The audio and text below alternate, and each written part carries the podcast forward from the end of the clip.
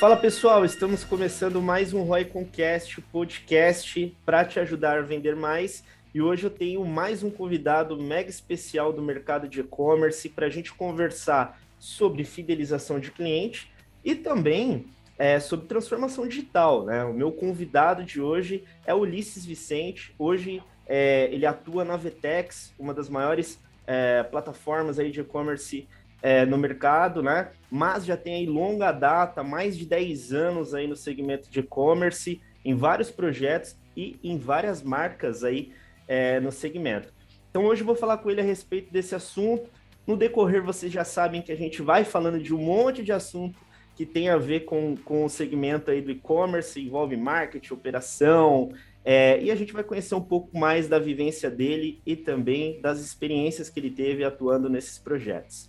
Fala, Ulisses, tudo bem? Legal, Felipe. Obrigado pela apresentação, tudo ótimo. Obrigado pela, pelo convite. É uma honra fazer parte da, desse cast maravilhoso aí que o Cast já tem, né? Pô, fico feliz, Ulisses. E, cara, eu agradeço também já a sua participação. É sempre legal a gente ter gente realmente que está atuando no mercado, né? É, para a gente conversar, porque é, é, isso que realmente traz valor. As pessoas que estão no dia a dia, atrás aí na operação, fazendo acontecer, e o nível de informação que a gente, obviamente, quer trazer para o pessoal aí do mercado é com o objetivo que elas possam aplicar e usar nas suas operações, né? E já para a gente iniciar esse episódio, eu queria que você se apresentasse aí para o pessoal, contasse um pouco aí da sua trajetória no, no mundo do e-commerce. Conta um pouco para a gente aí sobre você, Ulisses. Legal, bacana, Felipe. Eu gosto de dividir minha carreira em duas partes. É, eu trabalhei muito tempo em é, é, call center, minha formação é em gestão de call center e relacionamento com clientes. Então, eu trabalhei durante 11 anos em grandes empresas, Globo.com, Itaú, e isso me deu uma bagagem muito grande para falar de fidelização. E quando a gente fala de fidelização, a gente fala, cai no assunto atendimento, que é o pós-venda, pré-venda. Então, é importante que você tenha essas duas, essas duas bases aí muito bem alinhadas para que você possa fidelizar o cliente, né? Então, eu fiquei durante 11 anos nessa parte de atendimento, então fui gestor dessas empresas, como gerente, e depois eu vim trabalhar com o bichinho do e-commerce que me picou. Eu saí um pouco dessa parte de call center e aí comecei a trabalhar na Xustock como coordenador de operações. Então, coordenava toda a parte de estúdio, logística, é, contratos com fornecedores, a Vetex era um deles, trabalhávamos na plataforma Vetex. E depois fui convidado para trabalhar no mercado de luxo para a Tânia Bulhões, que é um grande e-commerce de casa e decoração, principalmente produtos para mesa. Conheço e, inclusive, já atendemos aqui. Olha, você tocou numa marca aí que já passou por aqui também. Que legal, cara. Você lembrou, não? Cara, eu, acredito, eu acho que foi mais ou menos em 2017 para 2018, se eu não me engano. Ah, é... foi depois da minha saída. É, e, e, é bem interessante essa marca que você tocou, porque o mercado de luxo, né, aproveitando até esse gancho, ele tem suas particularidades para conseguir ter performance de venda. Ele não, ele não entra naquele modelo do, do, do varejão, né? Você sai fazendo é, Google Shopping, fazendo anúncio em massa. Tem suas particularidades na hora de fazer, né? Exato, Felipe. E esse era um, um, dos grandes desafios. Então, quando eu entrei na, na Tenebulhões, eles trabalhavam já com a plataforma VT, mas de uma forma muito amadora. Então, quando você olhava o site e ia para uma loja Tenebulhões, por exemplo, e falava, poxa, isso aqui não condiz, né? A imagem do, do, do, site não condiz com a marca. Então, a gente remodelou todo o site, toda a comunicação. Então, a Tenebulhões tinha uma comunicação meio varejão, todo dia mandando e-mail para cliente e, como você bem falou, o mercado de luxo não aceita isso. Então você tem produtos lá que tem um ticket médio de 10, 15 mil reais, que são aqueles é, jogos de jantar, é, de porcelana francesa e tudo mais. Então imagina você mandar para um cliente que tem um ticket médio de 10 mil reais um, um faqueiro tramontina. Ele vai falar, pô, já passei desse estágio, não faz sentido nenhum. E isso cai um pouco no nosso assunto, de fidelização, né? Como é que você fideliza um cliente se você não sabe a persona com quem está falando? Então é, é bem complexo. É, um dos desafios lá também foi a parte de embalagem. Poxa, você sabe que a logística no Brasil é muito complexa. Imagina você mandar taça de cristal de São Paulo para Fortaleza. Nossa. Quando eu entrei lá, para você ter uma ideia, 3% dos produtos quebravam, chegavam de alguma forma quebrado no cliente. Não tem como devolver, né? Como é que eu vou revender o produto com cristal quebrado? Então a gente melhorou toda a parte de embalagem também, enfim. Fizemos uma identidade de marca de cheiro, por exemplo, a, a, a Tânia Bulhões, você deve conhecer, tem o chá branco, que é o cheiro mais emblemático que tem dentro da Tânia Bulhões. A gente espirrava isso na caixa, quando a cliente abria, ela sentia aquele aroma e falava, pô, realmente eu estou abrindo um produto Tânia Bulhões como se estivesse na loja, né? Então foi bastante rica essa experiência. E por conta disso, saindo da Tânia Bulhões, recebi um convite para trabalhar no Jacques Vartanian, que também é do mercado de luxo, é, e, e, havia um poucos profissionais trabalhando no e-commerce com o mercado de luxo.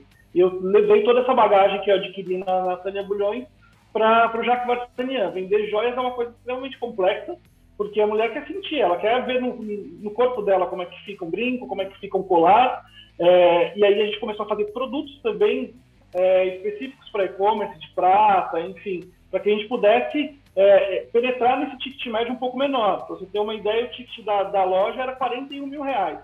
Nossa.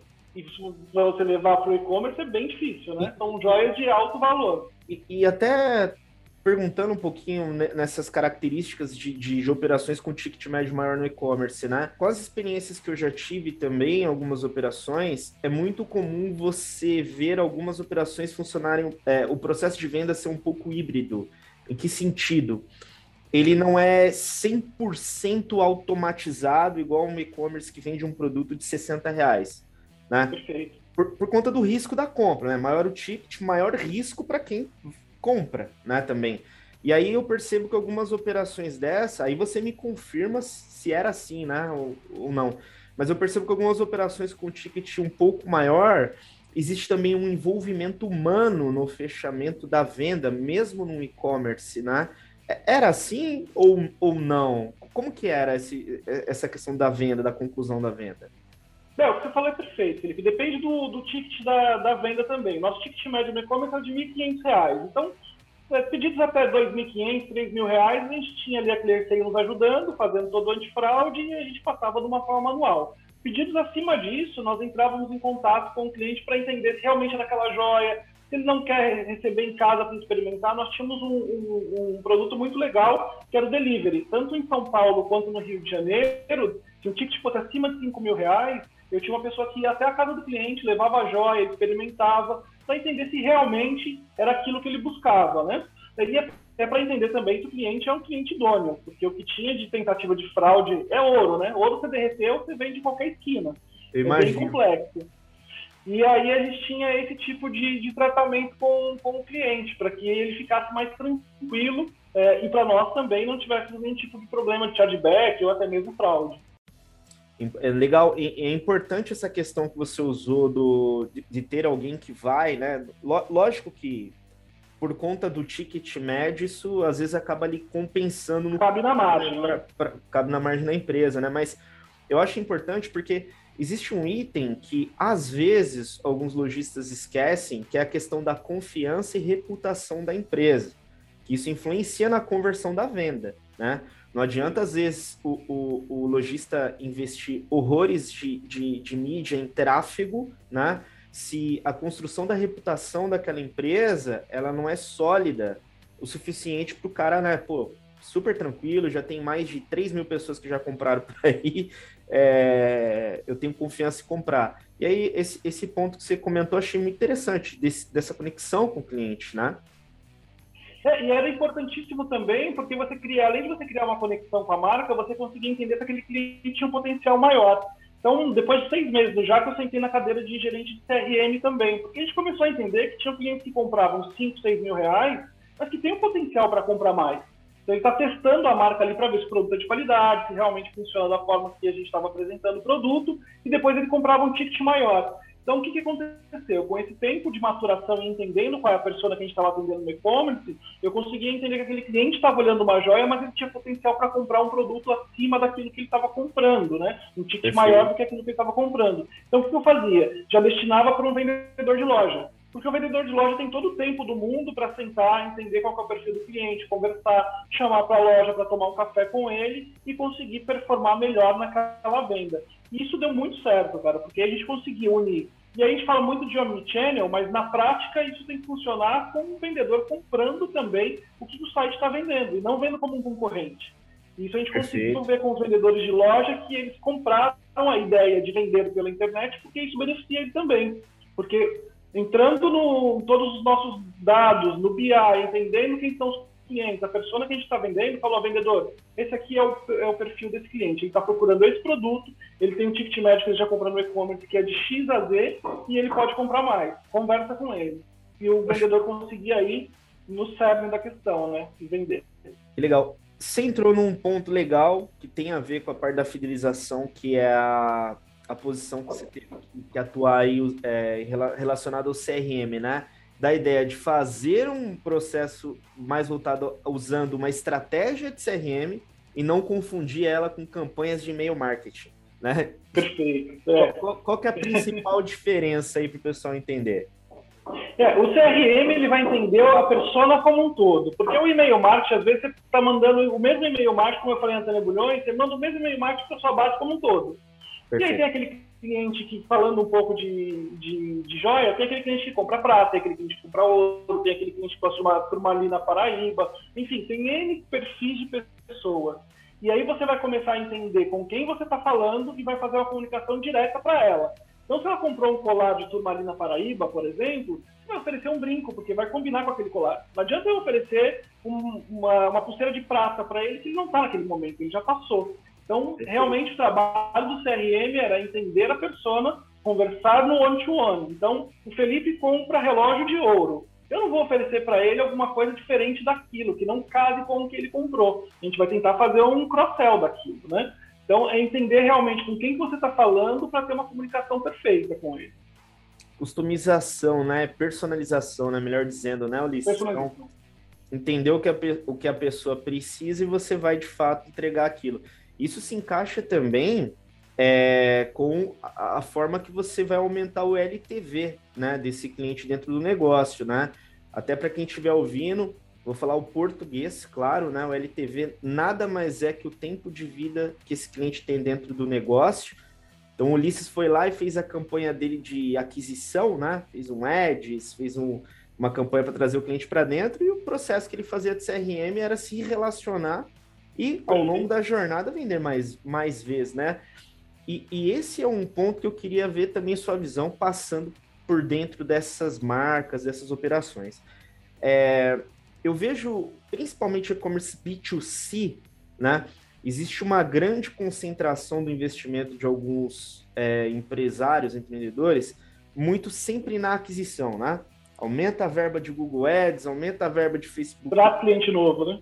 É, o tempo inteiro.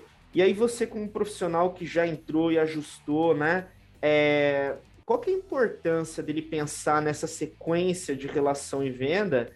E também, quais são os resultados que você viu que agregou no negócio depois que realmente se conscientizou e aplicou uma estratégia de CRM em uma operação? Legal você trazer LTV para a conversa, Felipe, mas antes eu queria falar um pouco de CAC, né? Porque a gente não pode falar de LTV sem falar do custo de, de aquisição do consumidor, né? De, desse cliente. Porque são poucos e-commerce que fazem essa conta, né? De quanto eu estou gastando, porque só vê o ROI, o ROAS, e aí depois ele não vê quanto está custando esse cliente para colocar para dentro da base. Então, para você ter ideia, na Mesh, que foi a minha última experiência antes de entrar no, na, na, na Vtex, a gente custava 30 reais para trazer um cliente para dentro e ele tinha um ticket médio de 120 a 150 reais. E aí você tirando todos os custos que você tem, você vai ver ali qual que é a sua, a sua margem vai ficar naqueles 30, 40 reais. Então eu empatei 0 a 0. Agora eu preciso vender novamente para esse cliente para ter algum lucro.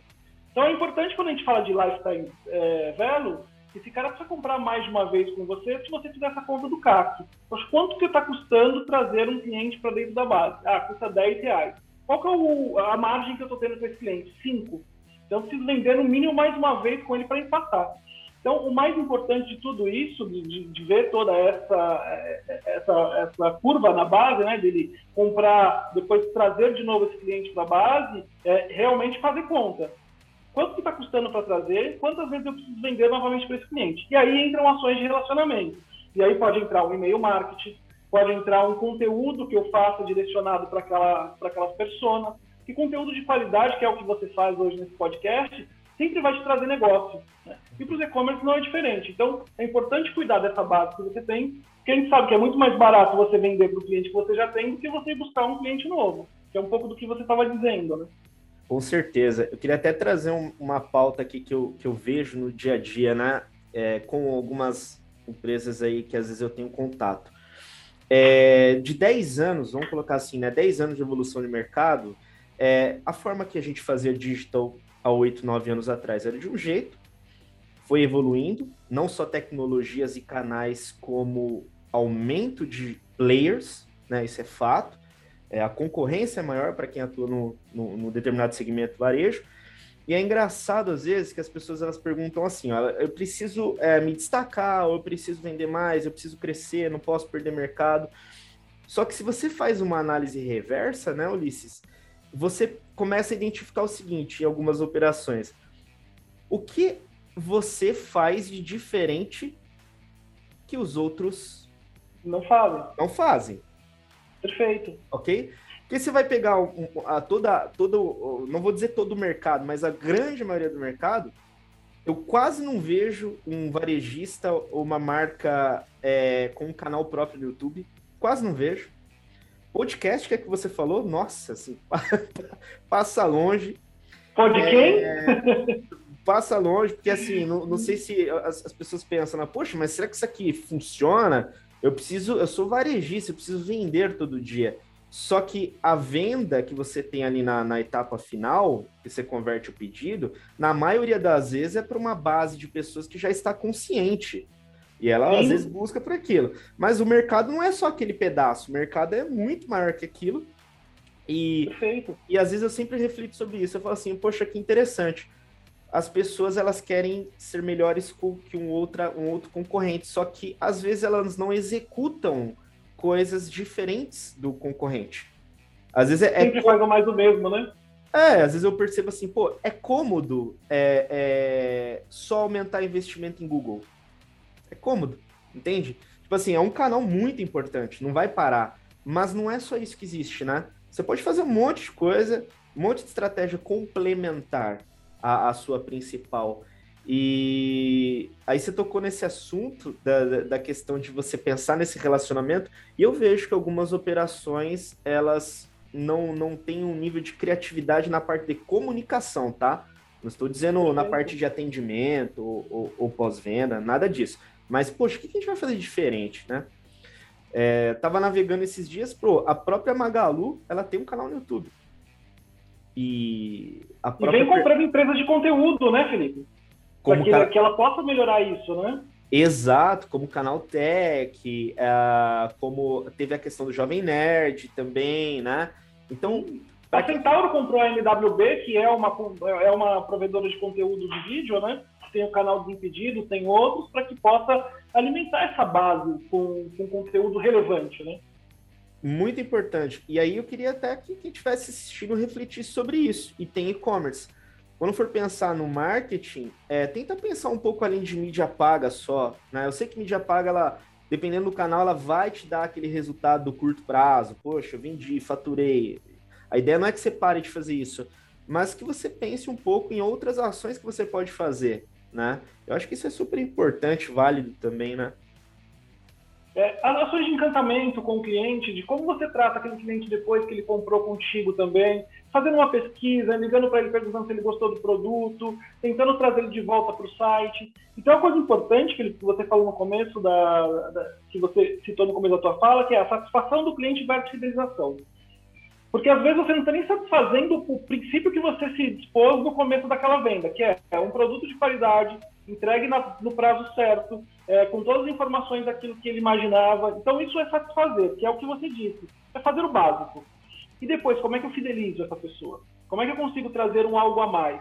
É um conteúdo relevante, como ele usa aquele produto, por exemplo? Eletroeletrônico pode ter muito disso, né? Você vê a Fast Shop, se você comprar um aspirador de pó, quantas, quantas utilidades você pode ter para aquilo? Um micro-ondas, uma função diferente que você pode ter para aquilo, uma televisão. Enfim, você pode levar para vários cenários isso, para várias é, é, para vários tipos de marca. O que, que você consegue mostrar para o cliente depois que ele comprou o produto, que ele pode fazer com aquele produto, ou algumas outras coisas que ele possa comprar que possa potencializar o uso daquele produto.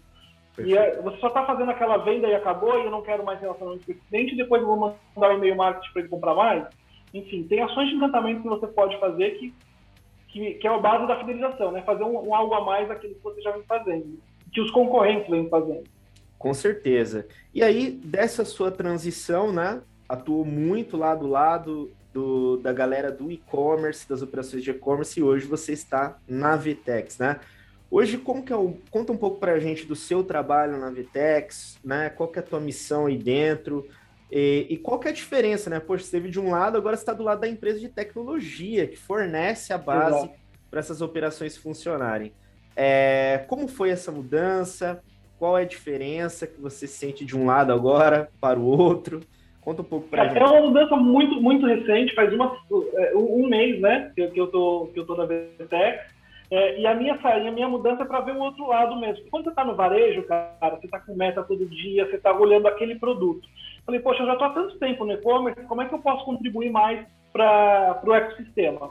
E aí a VTEC me ofereceu uma vaga como chama CEM, que é Customer Excellence Manager.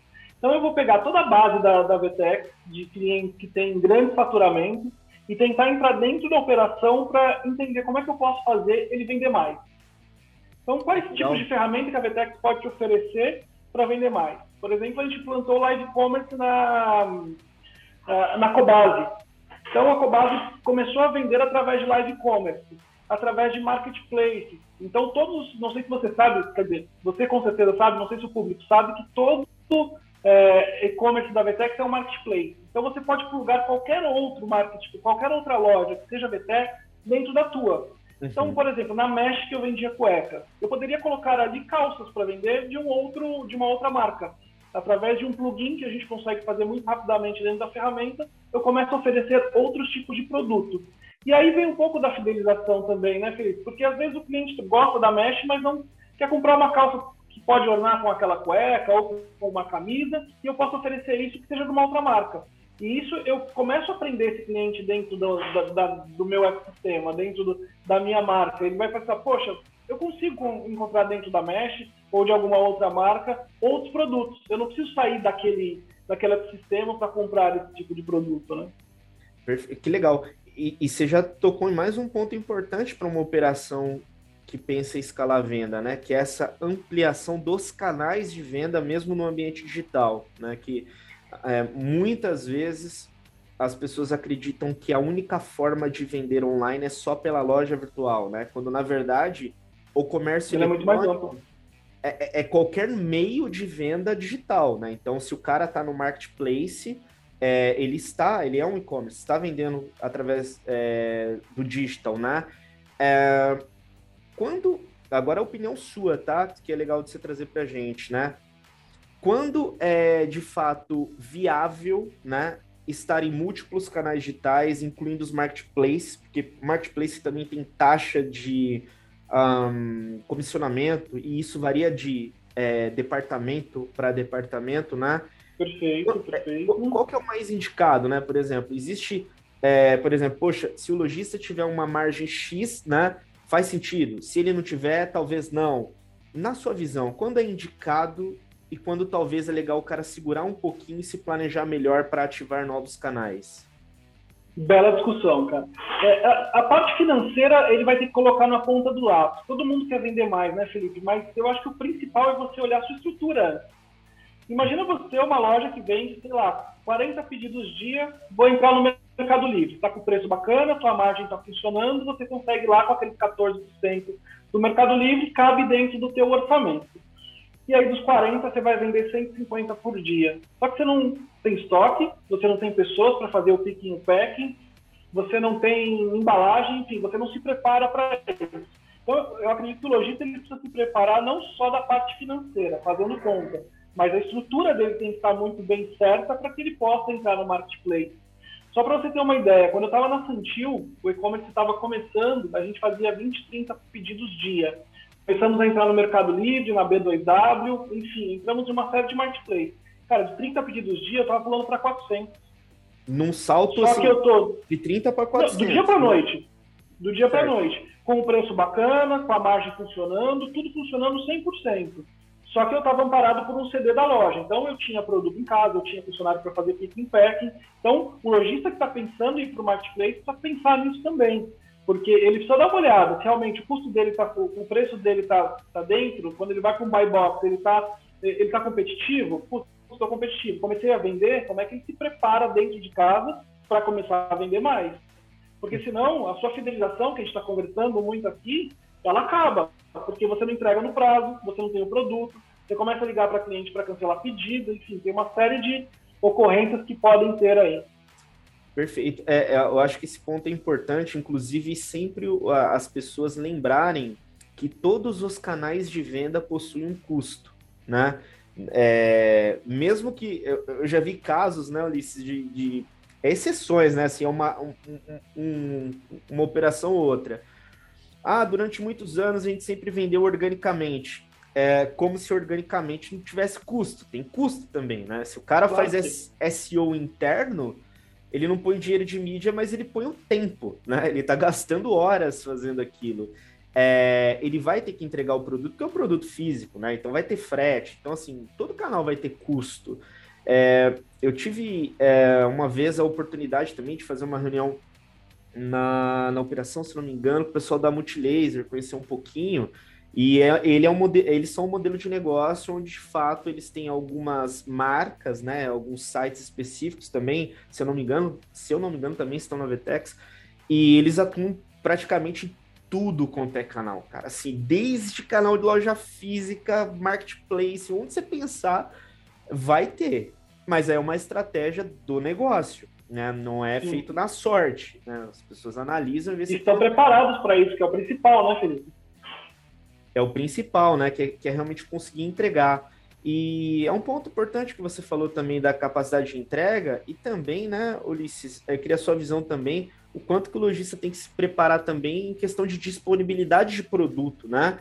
Porque muitas vezes ele faz uma campanha, cara, excelente, cara, com aquela taxa de conversão, com aquele ROI lindo.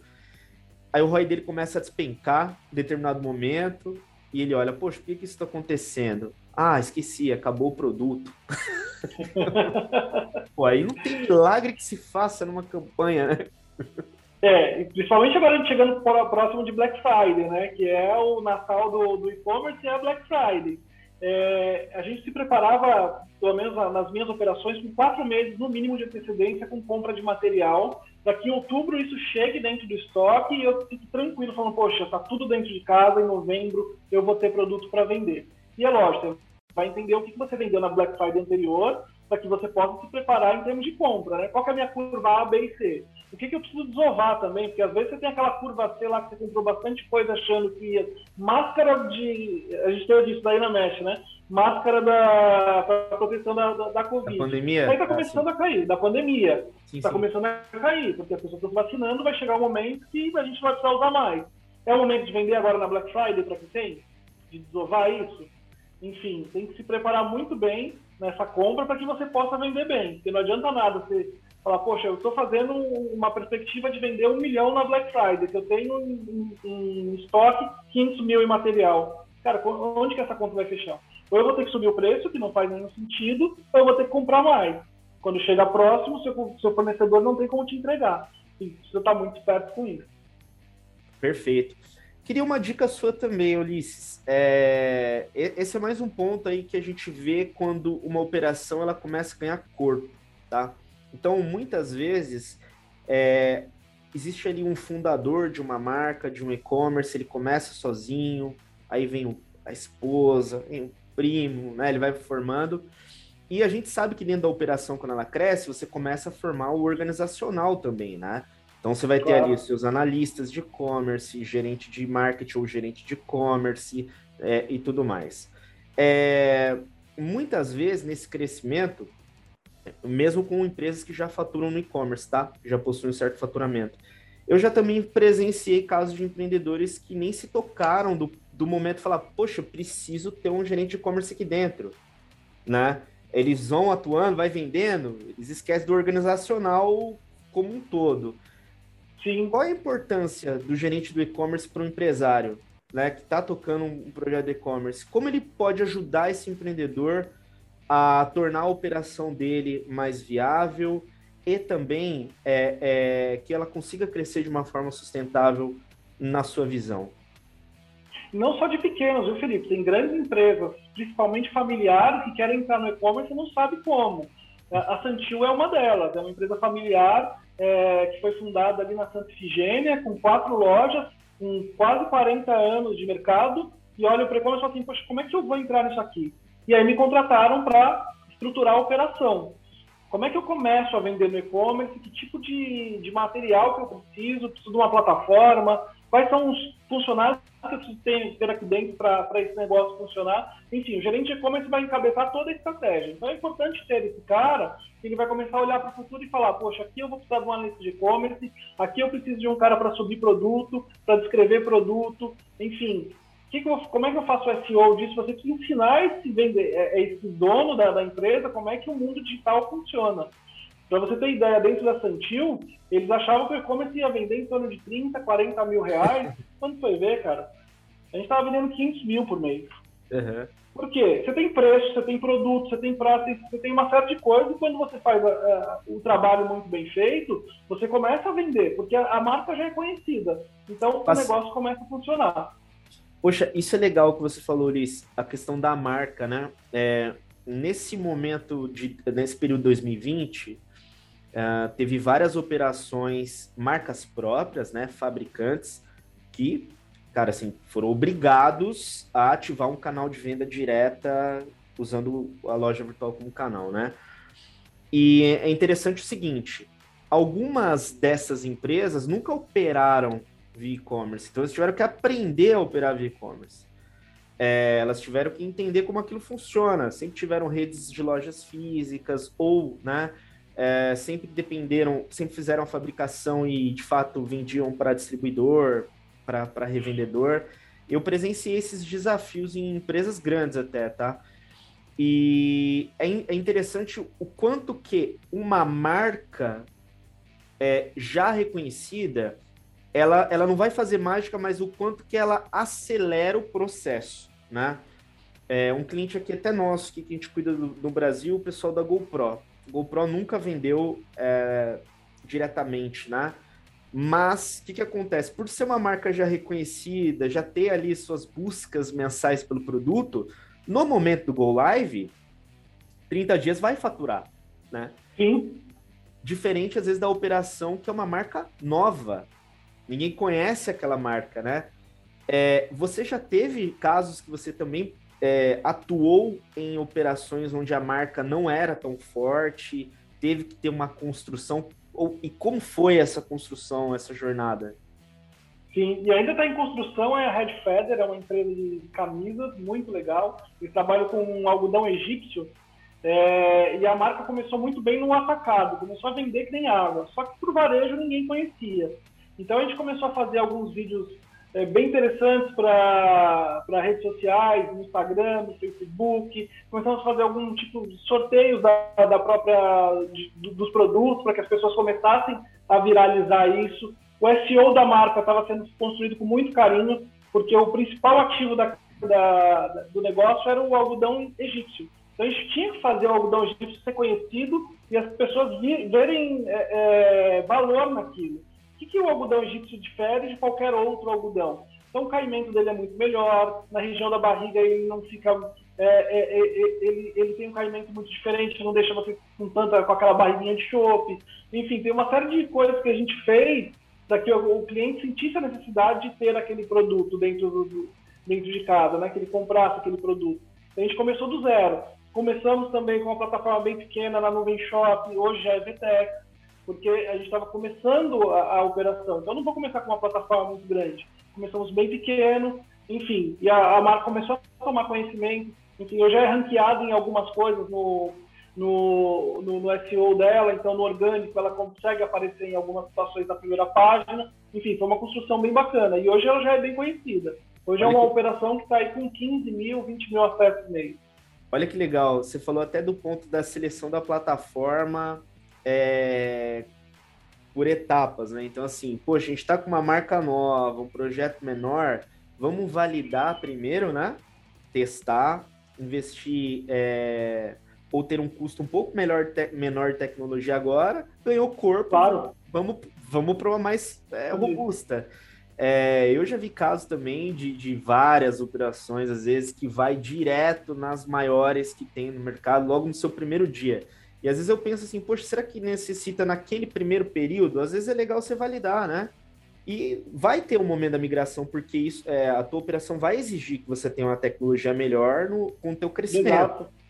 Então, esse é um ponto que você tocou que eu achei fantástico, assim, né? Essa, essa, Não, cabe muito do que você falou do gerente do e-commerce, né? O gerente do e-commerce precisa entender na, essa necessidade. Pô, será que eu preciso ir para uma plataforma parruda no primeiro momento? Ou eu posso começar com uma menor e aí fazer esse negócio ter sentido, é, performar bem, começar a vender e depois eu começo a colocar, até por conta de custo, né, Felipe?